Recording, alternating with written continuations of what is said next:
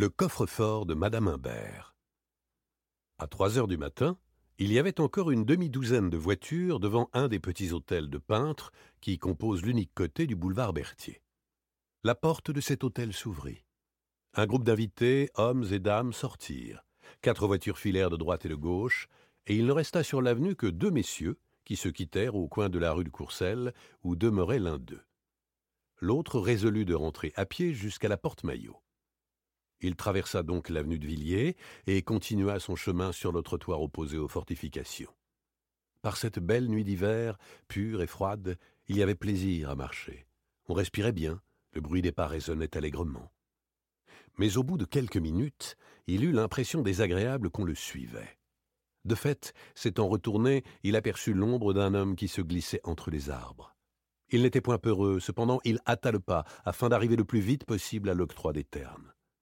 Mais l'homme se mit à courir.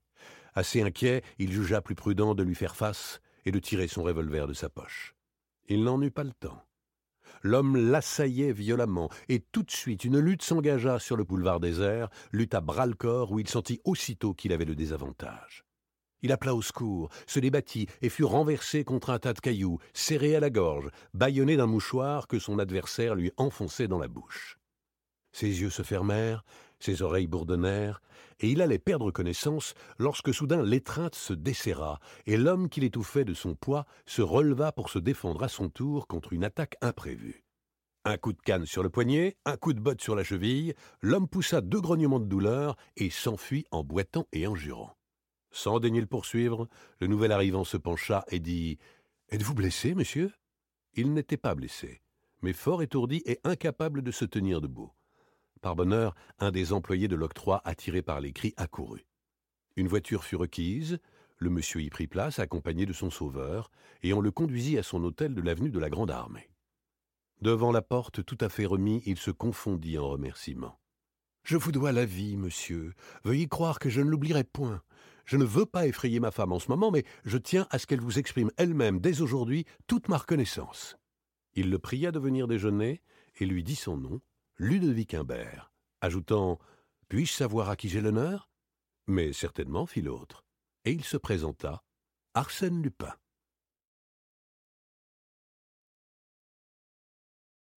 Arsène Lupin n'avait pas alors cette célébrité que lui ont valu l'affaire Cahorn, son évasion de la santé et tant d'autres exploits retentissants.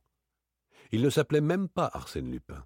Ce nom auquel l'avenir réservait un tel lustre fut spécialement imaginé pour désigner le sauveur de M. Humbert, et l'on peut dire que c'est dans cette affaire qu'il reçut le baptême du feu. Prêt au combat, il est vrai, armé de toutes pièces, mais sans ressources, sans l'autorité que donne le succès, Arsène Lupin n'était qu'apprenti dans une profession où il devait bientôt passer maître. Aussi, quel frisson de joie à son réveil, quand il se rappela l'invitation de la nuit. Enfin, il touchait au but. Enfin, il entreprenait une œuvre digne de ses forces et de son talent. Les millions des Humbert. Quelle proie magnifique pour un appétit comme le sien. Il fit une toilette spéciale, redingote râpée, pantalon élimé, chapeau de soie un peu rougeâtre, manchette et faux col effilochés, le tout fort propre, mais sentant la misère. Comme cravate, un ruban noir épinglé d'un diamant de noix à surprise. Et, ainsi accoutré, il descendit l'escalier du logement qu'il occupait à Montmartre. Au troisième étage, sans s'arrêter, il frappa du pommeau de sa canne sur le bâton d'une porte close. Dehors, il gagna les boulevards extérieurs. Un tramway passait. Il y prit place.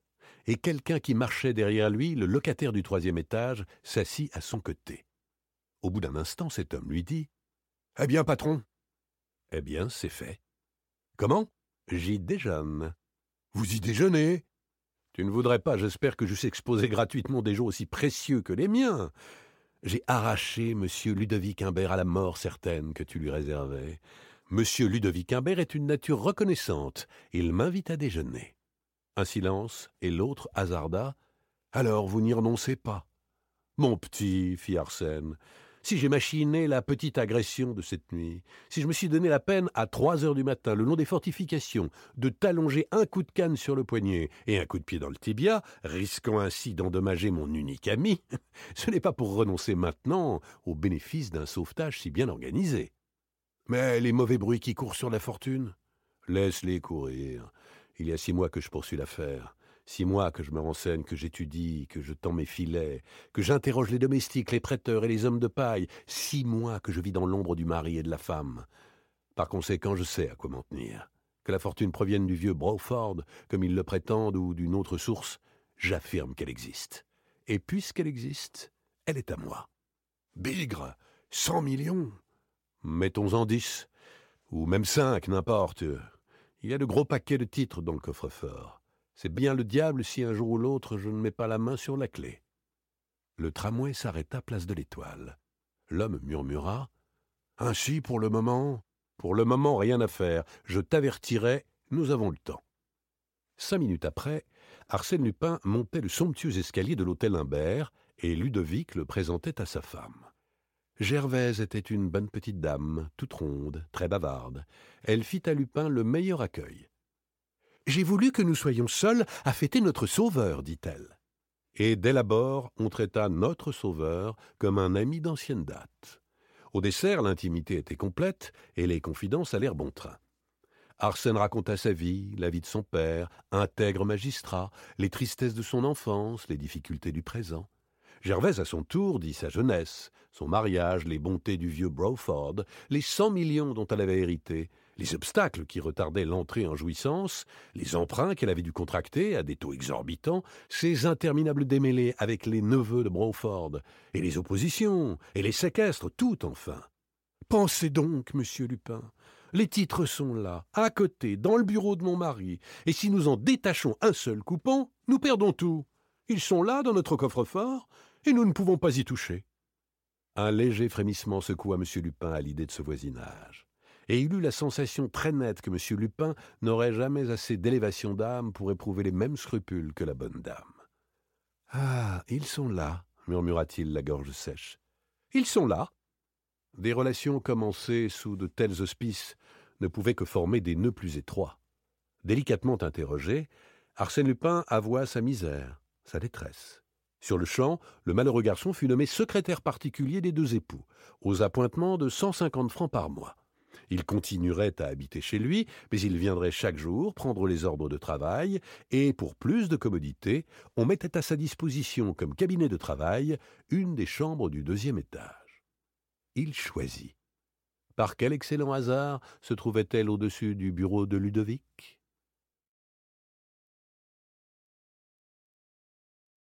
Arsène ne tarda pas à s'apercevoir que son poste de secrétaire ressemblait furieusement à une sinécure.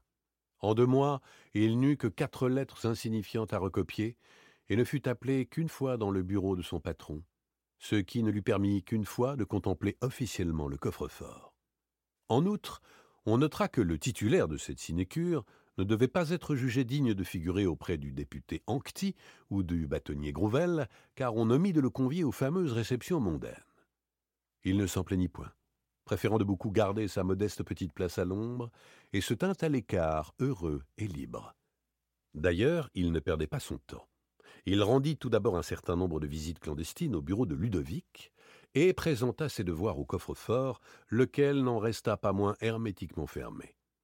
C'était un énorme bloc de fonte et d'acier, à l'aspect rébarbatif, et contre quoi ne pouvaient prévaloir ni les limes, ni les vrilles, ni les pinces Monseigneur. Arsène Lupin n'était pas entêté où la force échoue, la ruse réussit, se dit-il. L'essentiel est d'avoir un œil et une oreille dans la place. Il prit donc les mesures nécessaires et, après de minutieux et pénibles sondages à travers le parquet de sa chambre, il introduisit un tuyau de plomb qui aboutissait au plafond du bureau entre deux moulures de la corniche. Par ce tuyau, tube acoustique et lunettes d'approche, il espérait voir et entendre. Dès lors, il vécut à plat ventre sur son parquet et de fait il vit souvent les Humbert en conférence devant le coffre, compulsant des registres et maniant des dossiers. Quand il tournait successivement les quatre boutons qui commandaient la serrure, il tâchait, pour savoir le chiffre, de saisir le nombre d'écrans qui passaient. Il surveillait leurs gestes, il épiait leurs paroles. Que faisait-il de la clé? La cachait-il? Un jour, il descendit en hâte les ayant vus qui sortaient de la pièce sans refermer le coffre. Et il entra résolument. Ils étaient revenus. Oh, excusez-moi, dit-il, je me suis trompé de porte. Mais Gervais se précipita, et l'attirant, Entrez donc, monsieur Lupin, entrez donc. N'êtes-vous pas chez vous ici? Vous allez nous donner un conseil. Quel titre devons-nous vendre? De l'extérieur ou de la rente? Mais l'opposition, objecta Lupin très étonné. Oh Elle ne frappe pas tous les titres. Elle écarta le battant. Sur les rayons s'entassaient des portefeuilles ceinturés de sangles. Elle en saisit un, mais son mari protesta. Non, non, Gervaise, ce serait de la folie de vendre de l'extérieur. Elle va monter, tandis que la rente est au plus haut. Qu'en pensez-vous, mon cher ami? Le cher ami n'avait aucune opinion. Cependant, il conseilla le sacrifice de la rente. Alors elle prit une autre liasse, et dans cette liasse, au hasard, un papier. C'était un titre 3% de 1374 francs. Ludovic le mit dans sa poche. L'après-midi, accompagné de son secrétaire, il fit vendre ce titre par un agent de change et toucha quarante-six mille francs. La nuit Arsène Lupin sur Europe 1. Quoi qu'en eût dit Gervaise, Arsène Lupin ne se sentait pas chez lui. Bien au contraire. Sa situation dans l'hôtel Imbert le remplissait de surprise. À diverses occasions, il put constater que les domestiques ignoraient son nom. Il l'appelait Monsieur. Ludovic le désignait toujours ainsi. Vous préviendrez monsieur. Est-ce que monsieur est arrivé? Pourquoi cette appellation énigmatique? D'ailleurs, après l'enthousiasme du début, les Humbert lui parlaient à peine, et tout en le traitant avec les égards dus à un bienfaiteur, ne s'occupaient jamais de lui. On avait l'air de le considérer comme un original qui n'aime pas qu'on l'importune, et on respectait son isolement comme si cet isolement était une règle édictée par lui, un caprice de sa part. Une fois qu'il passait dans le vestibule, il entendit Gervaise qui disait à deux messieurs C'est un tel sauvage. Soit, pensa-t-il, nous sommes un sauvage. Et renonçant à s'expliquer les bizarreries de ces gens, il poursuivait l'exécution de son plan. Il avait acquis la certitude qu'il ne fallait point compter sur le hasard ni sur une étourderie de Gervaise, que la clé du coffre ne quittait pas, et qui, au surplus, n'eût jamais eu emporté cette clé sans avoir préalablement brouillé les lettres de la serrure. Ainsi donc, il devait agir. Un événement précipita les choses. La violente campagne menée contre les Humbert par certains journaux. On les accusait d'escroquerie. Arsène Lupin assista aux péripéties du drame, aux agitations du ménage, et il comprit qu'en tardant davantage, il allait tout perdre. Cinq jours de suite, au lieu de partir vers six heures, comme il en avait l'habitude, il s'enferma dans sa chambre. On le supposait sorti. Lui s'étendait sur le parquet, et surveillait le bureau de Ludovic. Les cinq soirs, la circonstance favorable qui l'attendait ne s'étant pas produite, il s'en alla au milieu de la nuit, par la petite porte qui desservait la cour, il en possédait une clé. Mais le sixième jour, il apprit que les Humbert, en réponse aux insinuations malveillantes de leurs ennemis, avaient proposé qu'on ouvrît le coffre et qu'on en fît l'inventaire. C'est pour ce soir, pensa Lupin. Et en effet, après le dîner, Ludovic s'installa dans son bureau. Gervaise le rejoignit. Ils se mirent à feuilleter les registres du coffre. Une heure s'écoula, puis une autre heure. Il entendit les domestiques qui se couchaient. Maintenant, il n'y avait plus personne au premier étage. Minuit, les Humbert continuaient leur besogne. Allons-y, murmura Lupin. Il ouvrit sa fenêtre. Elle donnait sur la cour. Et l'espace, par la nuit sans lune et sans étoiles, était obscur. Il tira de son armoire une corde à nœud qu'il assujettit à la rampe du balcon, enjamba et se laissa glisser doucement, en s'aidant d'une gouttière, jusqu'à la fenêtre située en dessous de la sienne. C'était celle du bureau, et le voile épais des rideaux molletonnés masquait la pièce.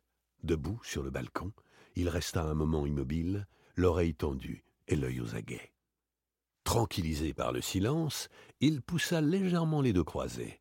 Si personne n'avait eu soin de les vérifier, elle devait céder à l'effort, car lui, au cours de l'après-midi, en avait tourné l'espagnolette de façon qu'elle n'entrât plus dans les gâches. Les croisés cédèrent. Alors, avec des précautions infinies, il entrebâilla davantage. Dès qu'il put glisser la tête, il s'arrêta. Un peu de lumière filtrait entre les deux rideaux mal joints. Il aperçut Gervaise et Ludovic assis à côté du coffre. Ils n'échangeaient que de rares paroles et à voix basse, absorbés par leur travail.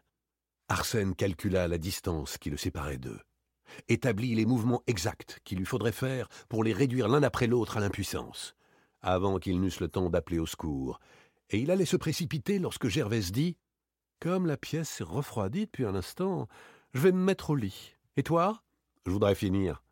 Finir? Mais tu en as pour la nuit. Mais non, une heure au plus. Elle se retira. Vingt minutes, trente minutes passèrent. Arsène poussa la fenêtre un peu plus. Les rideaux frémirent. Il poussa encore. Ludovic se retourna et, voyant les rideaux gonflés par le vent, se leva pour fermer la fenêtre. Il n'y eut pas un cri, pas même une apparence de lutte. En quelques gestes précis, et sans lui faire le moindre mal, Arsène l'étourdit, lui enveloppa la tête avec le rideau, le ficela, et de telle manière que Ludovic ne distingua même pas le visage de son agresseur. Puis, rapidement, il se dirigea vers le coffre, saisit deux portefeuilles qu'il mit sous son bras, sortit du bureau, descendit l'escalier, traversa la cour et ouvrit la porte de service. Une voiture stationnait dans la rue. Prends celle-là d'abord, dit-il au cocher, et suis-moi. Il retourna jusqu'au bureau. En deux voyages, ils vidèrent le coffre. Puis Arsène monta dans sa chambre, enleva la corde, effaça toute trace de son passage. C'était fini. Quelques heures après, Arsène Lupin, aidé de son compagnon, opéra le dépouillement des portefeuilles. Il n'éprouva aucune déception, l'ayant prévu, à constater que la fortune des Humbert n'avait pas l'importance qu'on lui attribuait. Les millions ne se comptaient pas par centaines, ni même par dizaines. Mais enfin, le total formait encore un chiffre très respectable. Et c'était d'excellente valeur. Obligations de chemin de fer, ville de Paris, fonds d'État, Suez, mine du Nord, etc. Il se déclara satisfait. Certes, dit-il, il y aura un rude déchet quand le temps sera venu de négocier. On se heurtera à des oppositions et il faudra plus d'une fois liquider à vil prix. N'importe. Avec cette première mise de fonds, je me charge de vivre comme je l'entends et de réaliser quelques rêves qui me tiennent à cœur. Et le reste, tu peux le brûler, mon petit. Ces tas de papiers faisaient bonne figure dans le coffre-fort. Pour nous, c'est inutile. Quant aux titres, nous allons les enfermer bien tranquillement dans le placard et nous attendrons le moment propice. Le lendemain, Arsène pensa qu'aucune raison ne l'empêchait de retourner à l'hôtel Imbert. Mais la lecture des journaux lui révéla cette nouvelle imprévue. Ludovic et Gervaise avaient disparu. L'ouverture du coffre eut lieu en grande solennité. Les magistrats y trouvèrent ce qu'Arsène Lupin avait laissé, peu de choses.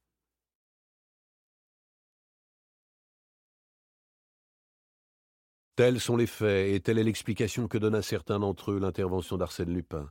J'en tiens le récit de lui-même, un jour qu'il était en veine de confidence. Ce jour-là, il se promenait de long en large dans mon cabinet de travail, et ses yeux avaient une petite fièvre que je ne leur connaissais pas. Somme toute, lui dis-je, c'est votre plus beau coup. Sans me répondre directement, il reprit. Il y a dans cette affaire des secrets impénétrables. Ainsi, même après l'explication que je vous ai donnée, que d'obscurité encore. Pourquoi cette fuite? Pourquoi n'ont-ils pas profité du secours que je leur apportais involontairement? Il était si simple de dire les cent millions se trouvaient dans le coffre, ils n'y sont plus parce qu'on les a volés. Ils ont perdu la tête. Ouais, voilà, ils ont perdu la tête.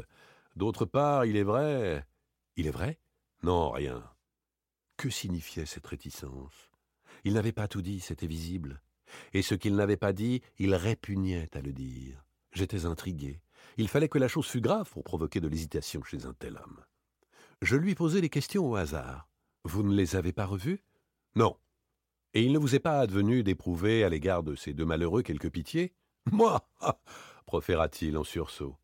Sa révolte m'étonna. Avais-je touché juste? J'insistai. Évidemment, sans vous, ils auraient peut-être pu faire face au danger, ou du moins partir les poches remplies. Des remords, c'est bien cela que vous m'attribuez, n'est-ce pas? Dame, il frappa violemment sur ma table. Ainsi, selon vous, je devrais avoir des remords. Appelez cela des remords ou des regrets, bref, un sentiment quelconque. Un sentiment quelconque pour des gens, pour des gens à qui vous avez dérobé une fortune. Quelle fortune? Bah, Enfin, ces deux ou trois liasses de titres. Ces deux ou trois liasses de titres. Je leur ai dérobé des paquets de titres, n'est-ce pas? Une partie de leur héritage. Voilà ma faute, voilà mon crime. Mais sacre bleu, mon cher. Vous n'avez donc pas deviné qu'ils étaient faux, ces titres? Vous entendez? Ils étaient faux Je le regardai abasourdi. Faux? Les quatre ou cinq millions? Faux s'écria-t-il rageusement. Archi faux Les obligations, les villes de Paris, les fonds d'État, du papier, rien que du papier Pas un sou Je n'ai pas tiré un sou de tout le bloc. Et vous me demandez d'avoir des remords mais c'est eux qui devraient en avoir. Ils m'ont roulé comme un vulgaire gogo. Ils m'ont plumé comme la dernière de leurs dupes. Et la plus stupide. Une réelle colère l'agitait, faite de rancune et d'amour-propre blessé. Mais d'un bout à l'autre, j'ai eu le dessous. dès la première heure.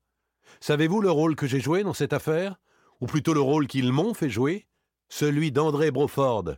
Oui, mon cher, et je n'y ai vu que du feu. C'est après, par les journaux, et en rapprochant certains détails que je m'en suis aperçu. Tandis que je posais au bienfaiteur, au monsieur qui a risqué sa vie pour vous tirer de la griffe des Apaches, eux, ils me faisaient passer pour un des Broford. N'est-ce pas admirable? Cet original qui avait sa chambre au deuxième étage, ce sauvage que l'on montrait de loin, c'était Broford. Et Broford, c'était moi. Et grâce à moi, grâce à la confiance que j'inspirais sous le nom de Broford, les banquiers prêtaient et les notaires engageaient leurs clients à prêter. Ah, quelle école pour un débutant. Ah, je vous jure que la leçon m'a servi. Il s'arrêta brusquement, me saisit le bras et me dit d'un ton exaspéré, où il était facile cependant de sentir des nuances d'ironie et d'admiration, il me dit cette phrase ineffable Mon cher, à l'heure actuelle, Gervais Imbert me doit quinze cents francs. Pour le coup, je ne pus m'empêcher de rire. C'était vraiment d'une bouffonnerie supérieure, et lui-même eut un accès de franche gaieté. Oui, mon cher, quinze cents francs. Non seulement je n'ai pas palpé le premier sou de mes appointements, mais encore elle m'a emprunté quinze cents francs. Toutes mes économies de jeune homme. Et savez-vous pourquoi? Je vous le donne en mille. Pour ces pauvres, comme je vous le dis, pour les prétendus malheureux qu'elle soulageait à l'insu de Ludovic. Et j'ai coupé là-dedans. Ah, ça, c'est drôle. Hein Arsène Lupin, refait de quinze cents francs, et refait par la bonne dame à laquelle il volait quatre millions de titres faux. Et que de combinaisons, d'efforts et de ruses géniales il m'a fallu pour arriver à ce beau résultat. C'est la seule fois que j'ai été roulé dans ma vie. Mes fichtres, je l'ai bien été cette fois-là, et proprement, dans les grands prix.